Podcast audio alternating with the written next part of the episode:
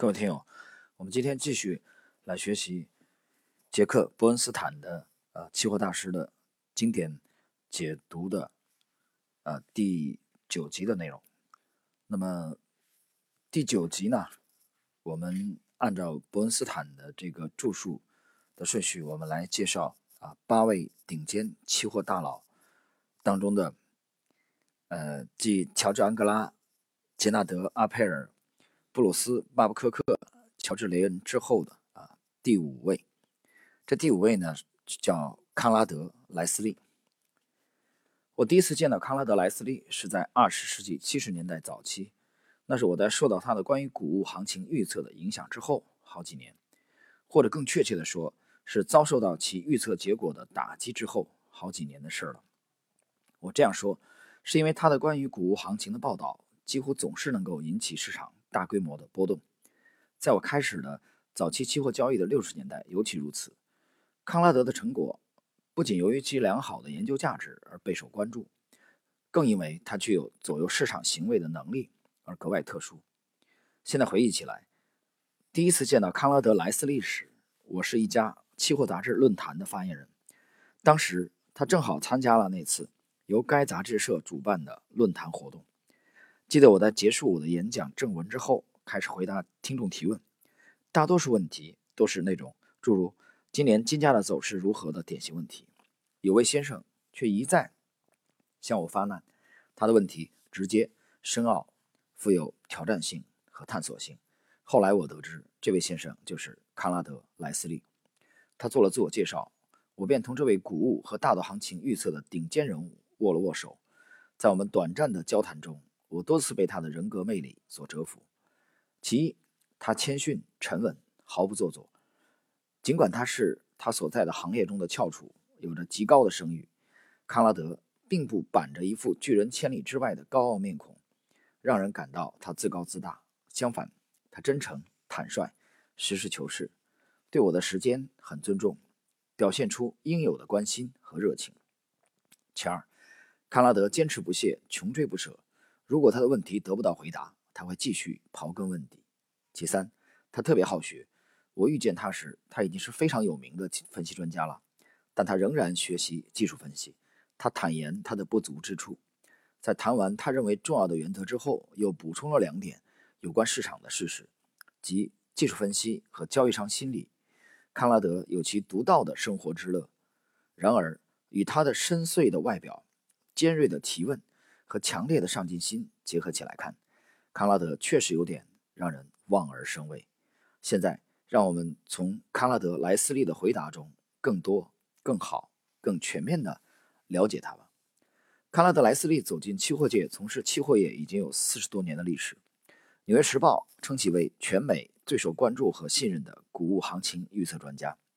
路透社、道琼斯、美国国际新闻社以及其他新闻媒介每月。都公布他的大豆、玉米和小麦产量预测，向全世界的农业商人提供信息。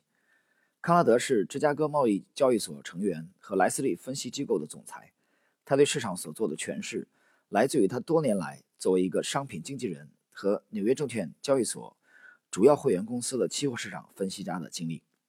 康拉德对每日谷物市场的观察和对谷物及畜牧产品价格的预测。在每天早晨，通过 ADM 投资者服务机构向经纪人和他们的客户公布。以下是康拉德·莱斯利接受杰克·伯恩斯坦的访谈录的内容。问题：在什么时间、是什么愿望促使你从事这种职业的？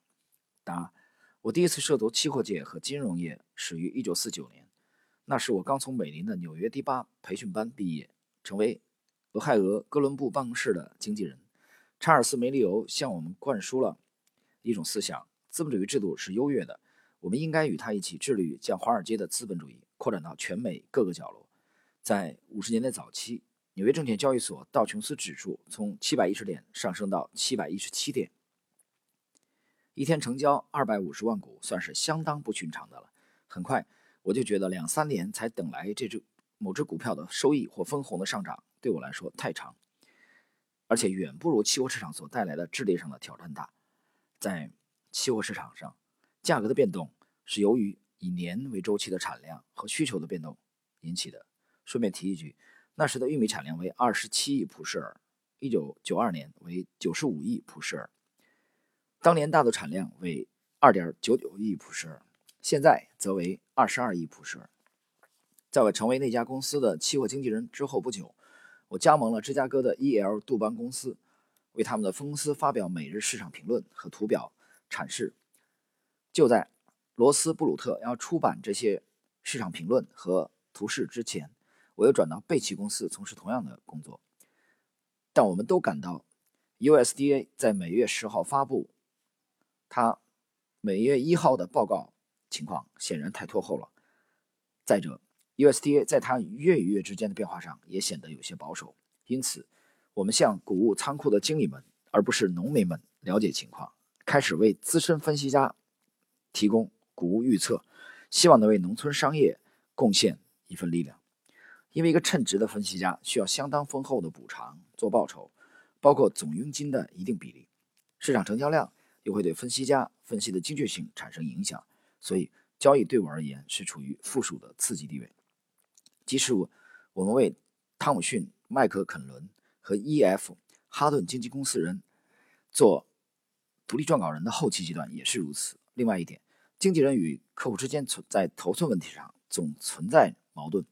我决定在我六十五岁的时候，开始不再为考虑客户和他们的头寸大小而彻夜难眠。这些难题逐步移交给别人来解决吧。再补充说明一下，我和我的客户都不依据我的谷物报道进行交易。问：对你作为一个成功的交易商而言，最重要的素质是什么？答：促使我成功的因素是多方面的，以下几项素质很有代表性：一。作为经纪人的经历，使我能够观察到客户们在交易技巧上的失功、这个成功和失败之处，从而吸取经验教训。二，我很早就认识到，一项成功的交易，百分之七十五取决于技术，百分之二十五取决于技术分析。三，认识到市场上百分之八十的交易商们会在某一时间以失败告终，导致资金受损。司空见惯的情况让我对这一点深信不疑。四，归纳起来。我认为想成功就必须提早做好与众不同的准备，不随波逐流、顺应大家。那么学到这里的话，其实大家应该注意啊，康拉德·莱斯利强调了是一项成功的交易，百分之七十五取决于技术，百分之二十五取决于技术分析。啊，基础分析就是基本面的分析。那这里边你已经很鲜明的啊感觉到，这位大师啊，期货大佬，他是更偏重于技术分析的啊。他认为技术分析占的这个比重应该是在百分之七十五以上。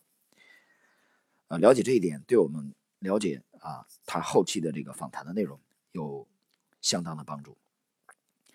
那么，正如在前两期的节目当中，我曾经预告过的，在这八位大师当中，啊，我最佩服的一位还没有出现。那么，现在可以告诉各位，这位在今天。已经出现了，啊，就是康拉德·莱斯利。我们继续来看下一个问题：你是否运用特殊技巧去处理损失？答：学会如何去交易，当然要付出代价，它比大学教育所付的费用还要高。你需要研究为什么你在做某个多头或空头时失利，分析失利的原因，然后不去想它，让它在头脑里消失。记住，要大胆，敢作敢为，而不要瞻前顾后。畏头畏尾，一定要有大无畏的精神气质。还有一点，就是你不要每天沉迷于交易之中，把自己弄得精疲力尽。在商品市场上，三四年中只有一年才出现很大的波动行情，每年中较大的价格波动只会持续两个月左右的时间。如果你错过了一次赚钱的机会，就意味着你双倍的损失。那么这一段啊，其实。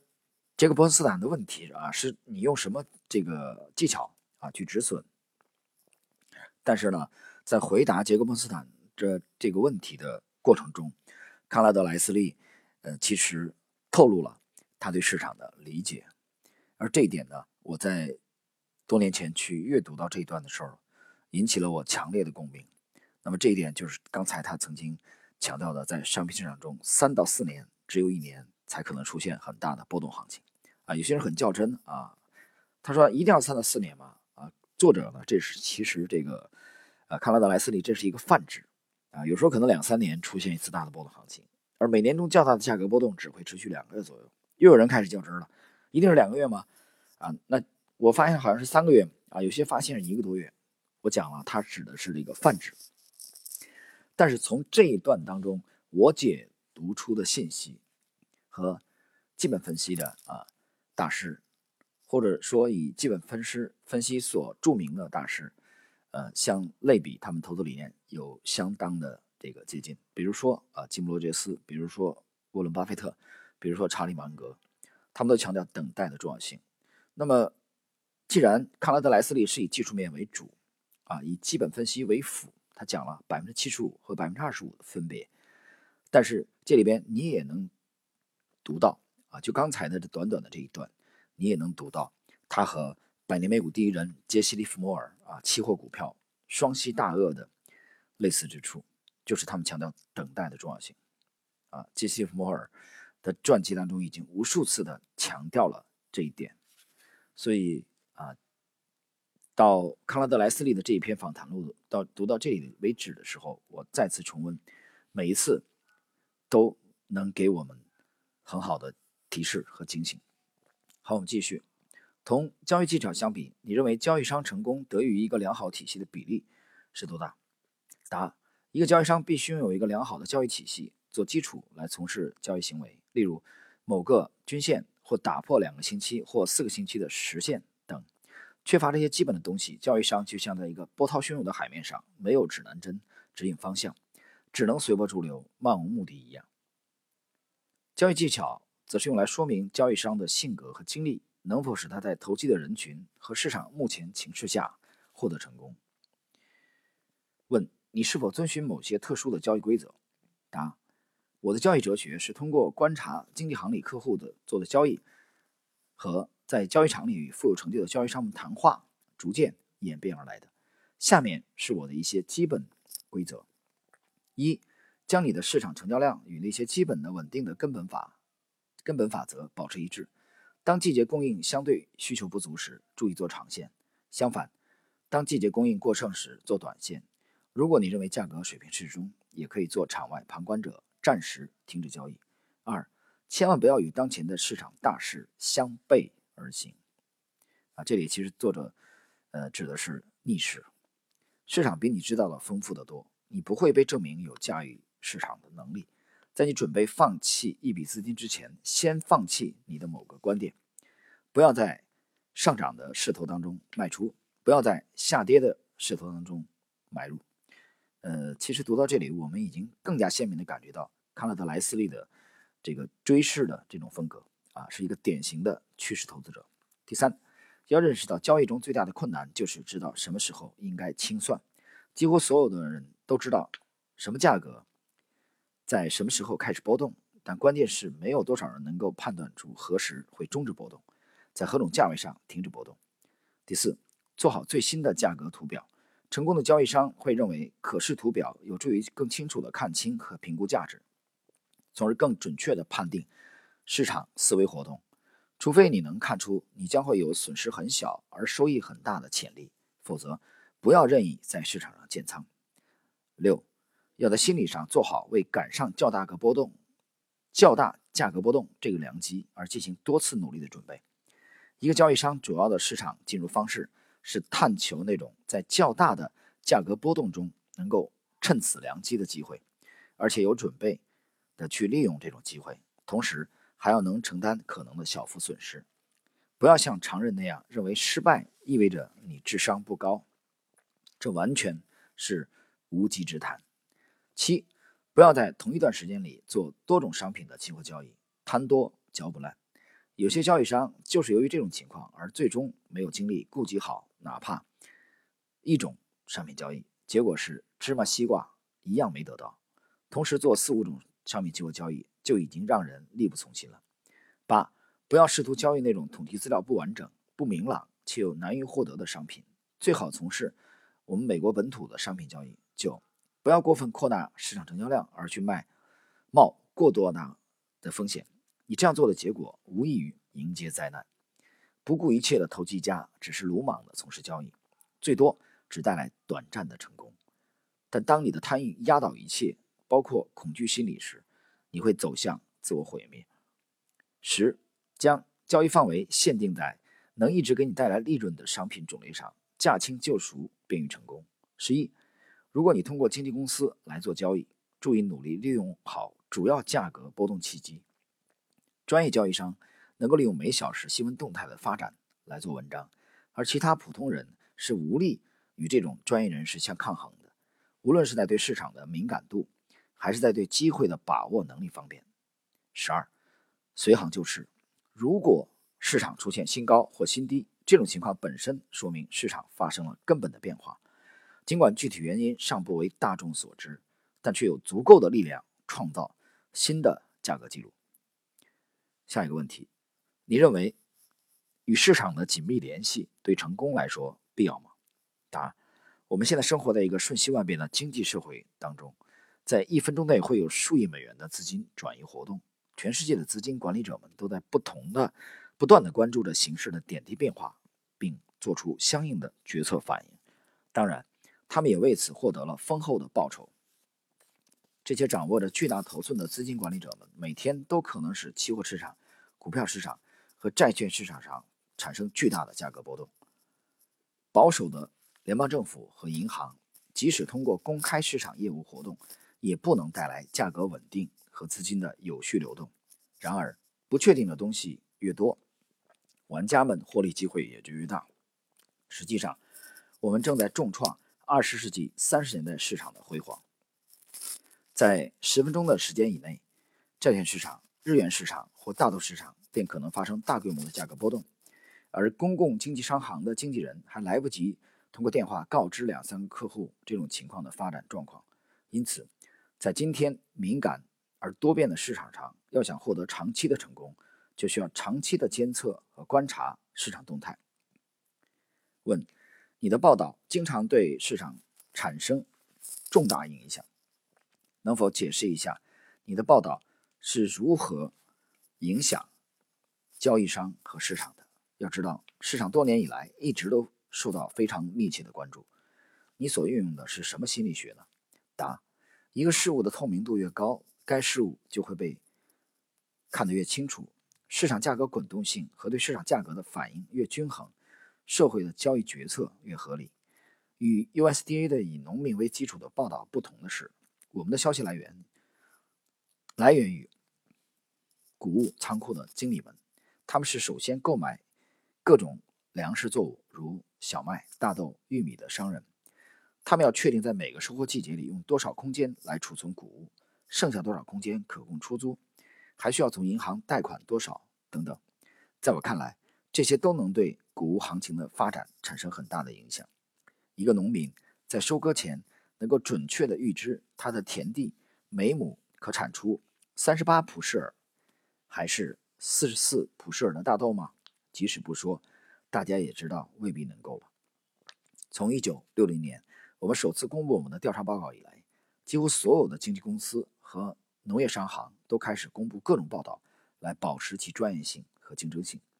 通常在我们的报道和 USDA 的预测之前，市场上已有不下二十种的预测。这对市场当然有利，它能促使价格的有序调整，而不至于让人们大吃一惊。然而，颇具竞争力的预测大多数是以国家每周公布的谷物情况报道为准，他们并没做多少实际调查。下一个问题：你有哪些促进或阻碍你成功交易的特别经验吗？答：这么多年以来，直到今天。我都强迫自己每年参加一两次的论坛活动，以便了解和分析这个行业中是否又有新思想、新发现出台。我认为这样做，不管是对我的读者还是对我的职业，都是必不可少的。遗憾的是，近几年来的这些论坛活动，在我眼里，大多数都成了讲演者展现自我的讲台和为自己谋利的契机而已。现在，我如果能在四五次的演讲活动中获得哪怕一个观点，就觉得很满足，很幸运了。尽管如此，参加本身对于参加者来说也算一件幸事。它能让你重新找回信心。而且，当你看到原来市场上并没有多少推陈出新的东西时，你会倍觉安慰。当然，你也得同时承认，现在市场心理和特征在不断的更新，这就对所有的分析家和交易商提出了挑战。问：对于一个老想在市场上只赚不赔的交易新手，你的建议是什么？答：我会参加由证券交易所、经纪公司、大学和行业协会等举办的各种各样的讲座和讨论会。我会去读从证券交易所得到的教育类课本，了解关于股票和产业等级的知识。我会去研究《投资者交易日报》，研究墨菲的书《期货市场技术分析》。研究六七本有关图表、K 线图的计算机交易的书，我还会读一些功成名就之后隐退的交易商撰写的书，如彼得林奇等人的书。每个月再读两本新书，来了解最新动态，扩展视野。这里打断一下，那么刚才康拉德莱斯利提到的这个约翰墨菲的期货市场技术分析，啊，是在当年啊，我。去拜师的这个初期啊，这位呃高手向我推荐的三部著作其中之一啊，这部呢可以作为期货的这个，我觉得很多的初学者的入门级的经典的这个教材啊。我们国内已经有这个墨菲的期货市场技术分析的中文版啊，它是由地震出版社出版的，呃，蓝色的这个封皮。然后呢，刚才的这个康拉德莱斯利也提到了。他去阅读彼得林奇的书籍，啊，你发现康德莱康拉德莱斯利是一个期货交易商，但是呢，他同时也去了解股票等相关的知识。好，我们继续来看这个康拉德莱莱斯利对杰克伯恩斯坦的这个问题的回答，啊，就是对想只赚不赔交易新手的忠告。一项新方法能否取得长时间的成功？和认可一般需要两到三年的艰苦尝试。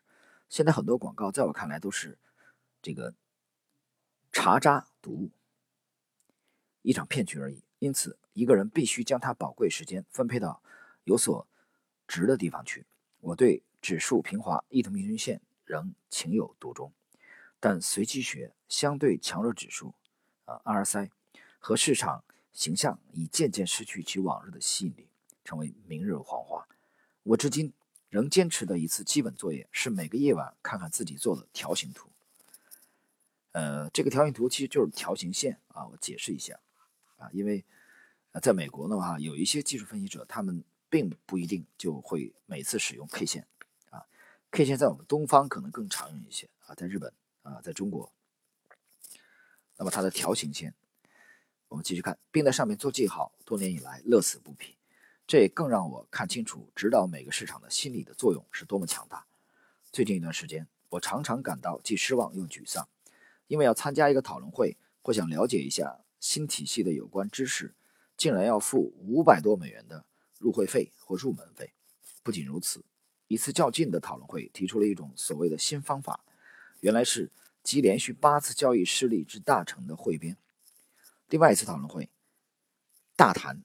不扣除佣金后的一点利润所得，相当一部分的成功记录都是建立在1987年价格大崩溃的基础上的。这种讨论会不参加也罢，收获实在寥寥。新交易商们在头两年的交易实践中受到打击，丢点钱财实在是很正常的，不值得大惊小怪。如果他们的交易业绩与那些每月公布的资金成结果不相称时，也不要灰心丧气。他们应当记住。当某行业公布其平均业绩时，那些每月损失的资金并不包括在内，至少就我所知是这样。作为经纪行的经纪人，我注意到很多颇有建树的成功交易商是那些专门从事商品交易的业内人士。他们交易诸如大豆、豆油、矿石、原油、糖类、可可、肉类、木材、棉花等商品。医生和律师们则往往是成不了称职的交易商的。根据我的经验，参考十五或二十年前的交易记录并无多大的用处。要想判断一个体系是否可信，需要综合1987年以来的综合运行结果，资金管理者的变化同行业、政府和经济价值变化一样，在期货界里，三十年里从业人数和对从业人数的素质要求都会翻一番的。问：假如你能知道你现在的交易技巧，再回过头去重新做事的话，会有哪些不同？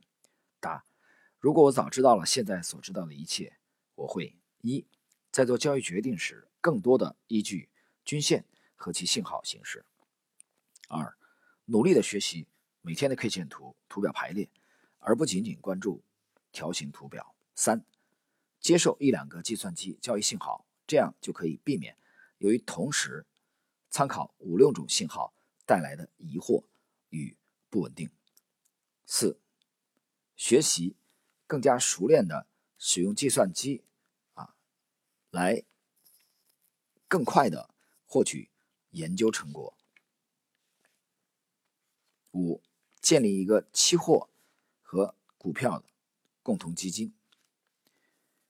那么，以下呢是对康拉德莱斯利谈话的呃杰克波恩斯坦的评论。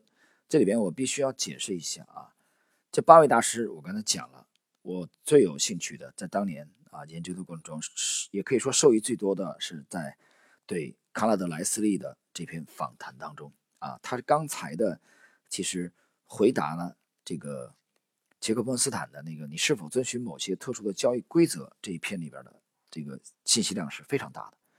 呃，莱斯利列出了他认为非常重要的啊十一条，这个十二条的规则，这个在后面的内容当中我们会逐一的啊简。重点来解释，我们先来看第一个啊，杰克·蒙斯坦的评论的小标题是“交易的目的”。康纳德对这个问题的回答同其他专访人士有着明显的不同，这是因为他认为自己首先是而且主要是一个市场分析家。在他的回答中最值得注意的地方是他认为他们的交易活动和他作为股预测家的身份相冲突。换句话说，他认为他不能同时既从事交易又预测股行情。末了，在结尾时，他在括号中还提到，他和他的客户都不以他的预测作为交易的基础。他的意思是，尽管他的预测报道能对市场行情产生很大的冲击，他和他的客户却不能从中获得半点好处。很少有分析家们能够拒绝在一个富有指导意义的报道公布之前入市的诱惑，而康拉德正是由于其良好的职业精神而备受称道。实际上，他的职业精神本身在期货市场就是一种稀缺商品，他的职业精神也使他的回答更有可信性，使他的观察更具价值。呃，下一个小标题是成功者必备的素质。康拉德直言不讳要做一个与众不同的人，他强调大多数交易商的思想是错误的，因此大多数交易商都是要输家。这种认识使他不可避免地得出下列结论：要想成功，你必须。准备与众不同，在他的谈话中，除了对基本分析表示出应有的尊重外，还对技术分析相当的看重。我相信，很多读者在发现被公认为基本分析的领头人康拉德·莱斯利竟然认为技术分析在其成功的组成公式中占到百分之七十五的比重的时候，一定会非常吃惊。一个重要的事实是。康拉德·莱斯利通过观察其客户的成败，帮助其成为一名成功的交易商。所以，他的成功包含三个要素：一、坚持技术分析和基本分析之比为七十五比二十五，并加以运用；二、从其他交易商的错误中汲取有益的经验教训；三、做个与众不同的人。这里我要解释一下啊，呃，那么。杰克·波斯坦对康拉德·莱斯利的简单的成功的三个要素的评析，我们看第一点就是技术分析和基本分析占比各为七十五二十五，那就是三比一的比例。呃，这点我是完全赞同的，或者说，呃，我们的风格啊，或者说模型的风格就是以技术分析为主，以图表分析为主。那么我们在经过至少三次的筛选，放进股票池等待买点之前，啊，最后一步就是在基本分析上进行验证。而这一步花费的时间并不需要很长。那么，由于 X 整个这个模型它是一个逆向的，所以我们先通过图表啊，让市场告诉我们最有可能走出来的标的在哪里啊？所以这是一个效率非常高的思路。第二点就是莱斯利非常注重从其他的这个交易商、交易员当中错误当中汲取经验教训。为什么可以从其他人的错误当中汲取教训？因为人性是没有多大变化的啊，这也是我们讲的共性。第三，做一个与众不同的人，难道是为了刻意与众不同吗？一鸣惊人吗？都不是啊。交易不同于政治，不需要表演。之所以坚定的要做一个与众不同的人，更多的是因为你身边的百分之九十以上的人注定将成为这个市场的牺牲品。无论你从事的这个行业是股票、期货、外汇还是债券，这个法则很难被改变。啊，所以这这三个要素，大家要认真的啊，细细的体会一下。许多人在收听我们这个专辑啊，《期货大师》这个专辑的过程中，可能失去了耐心，啊，非常浮躁。他觉得可能这个专辑没有图表，但是他没有意识到，这个专辑当中论到这些大师们谈到的一些重要的法则，是许许多多无数的期货投资者的血汗。无数次的失败的经验，高度浓缩提炼出来的。所以，为什么我说这本小册子跟随我很多年啊？东北财经大学出版，我们感谢啊翻译者马向、方俊和王芳三位，感谢东北财经大学出版社，也感谢本书的原著者啊，美国的杰克·伯恩斯坦。这本小册子跟随我很久很久啊，重要性我讲了，它不亚于这个。九大投资基金经理法打通录那本小册子。好，我们看下一个，这个损失处理。康拉德提出了非常明智的建议，要敢做敢当，大胆行事。他强调了把失败交易一笔勾销的重要性。也就是说，他认为损失不过是学习做交易的学费而已，不能让它影响到做交易的意愿与心智。在这方面，康拉德·莱斯利对大胆敢为的信条表述的极为充分。拉里·威廉姆斯、鲍勃·普雷希特勒和乔治·雷恩等交易商也持相似的看法，认为对待损失应该有正确的态度，不应过分计较得失。呃，那么其实学到这里的话，呃，大家去研究这个乔治·索罗斯也是这样。啊，索罗斯这个交易出现亏损以后啊，啊，他很少出现纠结。非常干脆的认赔了结，这个其实就是类似于做生意的成本一样。所以研究这些经典的、这些出色的、优秀的投资大师，他们几乎都具备这个技巧。我们继续来看，康拉德还指出，只有为数甚少的交易者能获得成功。他说：“如果你错过了牛市，在接下来的熊市中照样会有所作为，甚至有更大的作为，可能会比牛市里多赚一倍。关键是很少有交易商能够这样想。”其实，只要想想你的那些失败的经历，然后在几个星期或者几个月内不再去回顾它，想想你已错过的那些良机，然后将其搁置一边，不做理会，回头再看，你将又会发现你在错过良机的同时，也避免陷入危机。很明显，康拉德的这种思想是他作为市场专家多年来积累的结果。呃，下一个。是良好系统与交易技巧的比较。康拉德将一个没有良好体系做基础交易的交易商，比喻成为在海上漫无目的的漂流者。由于他没有明确的指出良好交易体系和交易者的技巧究竟哪一个占的比重更大一些，我只能推断，他认为二者不分上下。我还从他的回答中看出，他很看重信心。我的印象。他认为，一个良好的交易体系能给交易商带来信心和方向感。这种观点也得到了我采访的其他专家的认同。康拉德也指出，简单交易体系越好，越简单，那么效果越好。我觉得很多交易商其实也这么认为。交易体系并不一定越复杂，带来的收益越多。他还举出几种非常简单的体系，照样产生了很好的效果的例子，来进一步证明这一点。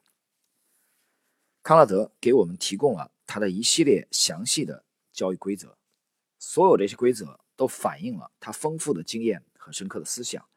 他的交易规则的主线是哲理性的，而非程序性的。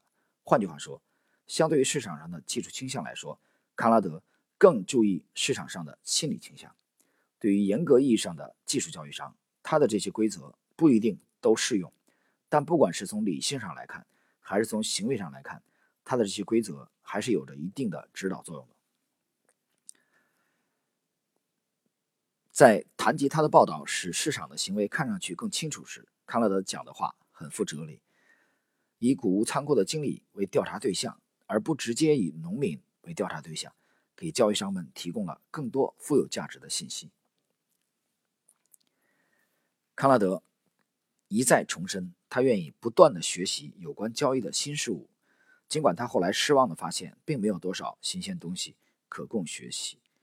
嗯，那么其实读到这里啊，我觉得啊很有趣，非常有趣。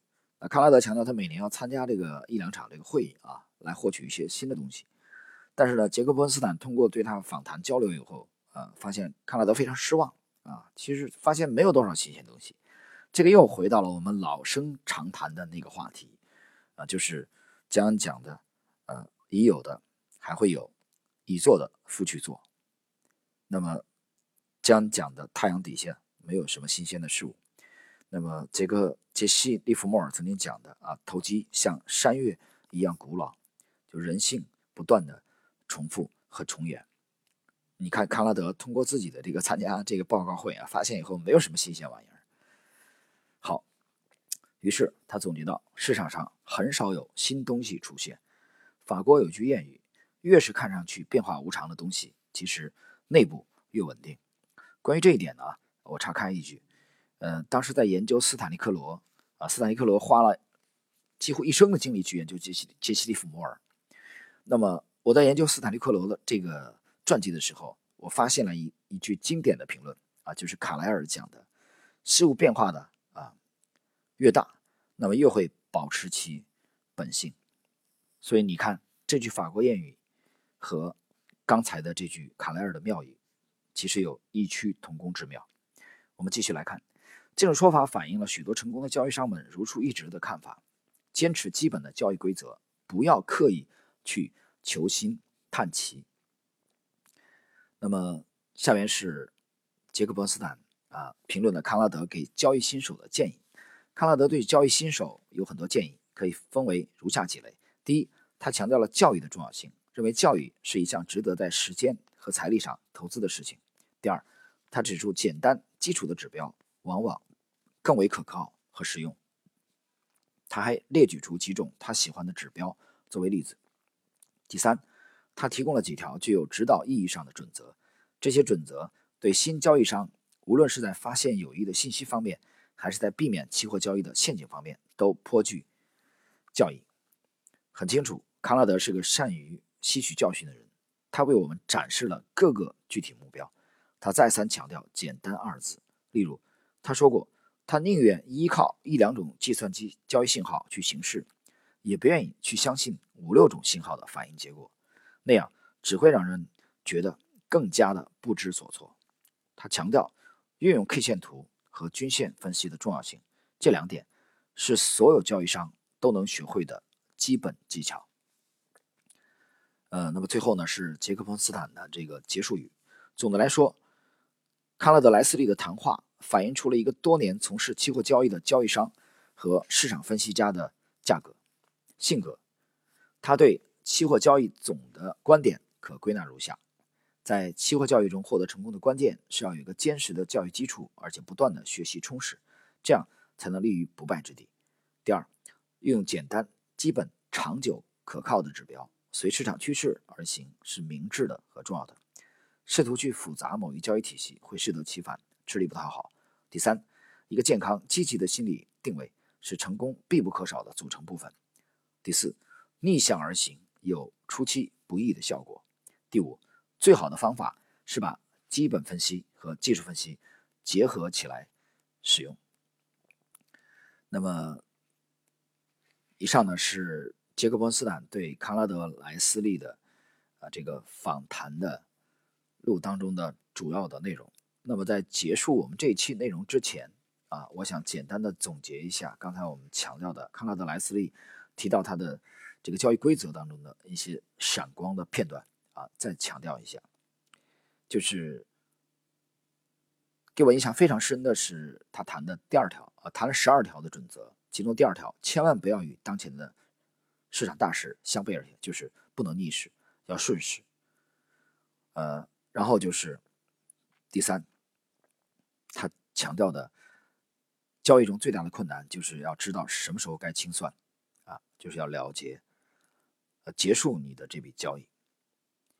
然后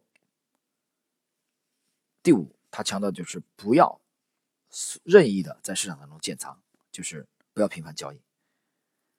那么第六，就是要为了迎接较大的价格的波动啊，而进行多次努力的这种准备。第七点，卡纳德莱斯利强调，在同一段时间内不要做多种商品的期货交易啊，那也就是。强调做精，啊，做自己熟悉的品种较少，这一点呢，其实也类似于这个沃伦巴菲特的这个集中持股的这种思维模式啊，不要去弄很多，啊，一下弄四五种、七八种甚至十几种。然后呢，呃，我们也看到，那么第十，康拉德莱斯利强调的，将交易范围限定在能一直给你带来利润的商品种类上，驾轻就熟的便于成功。这个其实谈到的就是让利润奔跑，啊，这是给我们的这个提示。然后呢，第十二点最后一点，康拉德强调随行就市，那就是追市，顺势而为，顺应市场的趋势，而不要逆势来操作。好了，朋友们，那么今天这点时间呢，我们给大家解读了杰克·波恩斯坦的期货大师的呃这个访谈录当中的。八位期货大佬当中的啊，康拉德·莱斯利，嗯，那么在下一期呢，我们将继续介绍下一位。好了，我们今天的这个期货大师精华解读的第九集的内容就到这里，谢谢各位。